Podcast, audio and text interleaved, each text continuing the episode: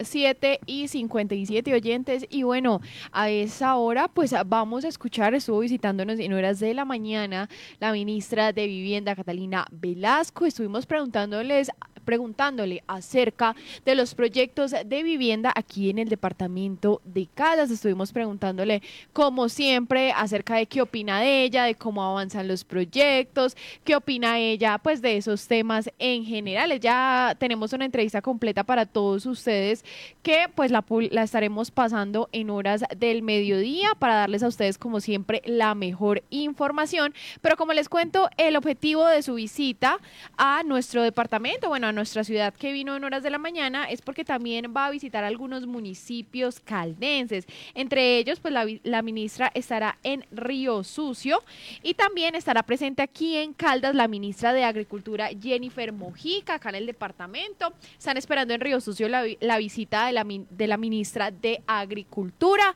y la ministra de Vivienda, pues también estará em, haciendo un, un recorrido por Chinchiná, por Palestina, observando los proyectos de vivienda. La ministra de Agricultura estará en la socialización de un programa de fortalecimiento para los productores porcinos de las comunidades de indígenas de Río Sucio, Supía y Marmato, Anserma y Belarcázar. Allí estará presente con el presidente de la Agencia de Desarrollo Rural, Luis Alberto Higuera. Pero bueno, vamos a escuchar un poco de lo que fue esa conversación con la ministra de Vivienda, Catalina Velasco. Vamos a eh, recorrer el día de hoy el municipio de Chinchiná y el municipio de Palestina y vamos a visitar unas eh, viviendas también en la zona rural aquí de Manizales.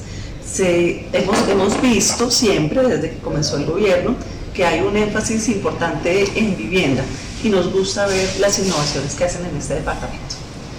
Mm, mi casa ya es un programa que lleva más de ocho años, desde el 2015, eh, funcionando en este país. Y es un programa muy eh, útil, primero para las familias que quieren comprar una vivienda nueva, eh, que tienen la capacidad de adquirir un crédito hipotecario y el subsidio contribuye tanto a la cuota inicial como un subsidio también a la tasa de interés. Es un programa emblemático.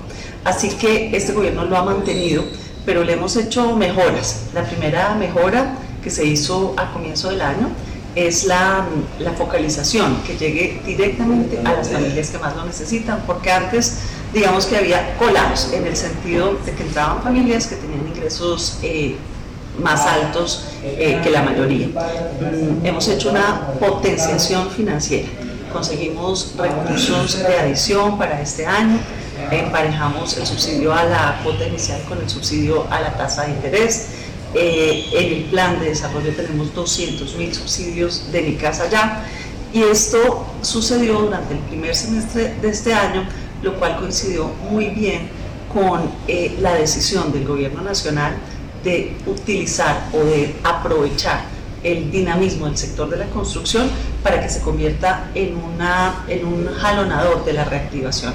Sabemos que durante los últimos meses la economía ha estado en, enfriamiento, digamos que no, podemos hablar de nada diferente a que los ritmos de crecimiento eh, eh, se comportan de igual manera a los ritmos del mundo entero.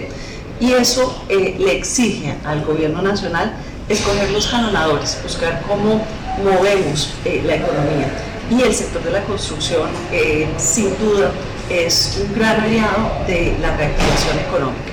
Entonces, eh, hemos acordado, hemos trabajado con el sector financiero, con el sector de la construcción y el gobierno también, que una forma de detonar la, el otorgamiento de crédito hipotecario y por lo tanto de generar nuevas iniciaciones, que es el propósito que tenemos eh, para eh, crear nuevos empleos y para hacer reactivación, es eh, otorgar los subsidios de manera anticipada, unas preasignaciones condicionadas.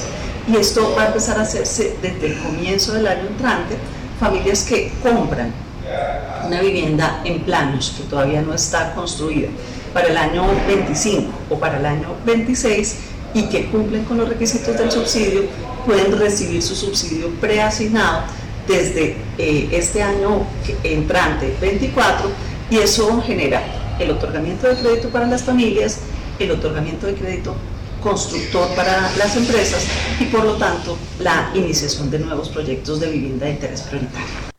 Bueno, ahí escuchamos a la ministra de Vivienda Catalina Velasco. Como les cuento, pues en horas del mediodía tendremos ya la entrevista completa donde nos cuenta un poco más sobre cómo acceder a estos subsidios de mi casa ya, qué opina acerca de los proyectos de vivienda en el departamento. Bueno, mucha información muy, muy interesante para todos ustedes.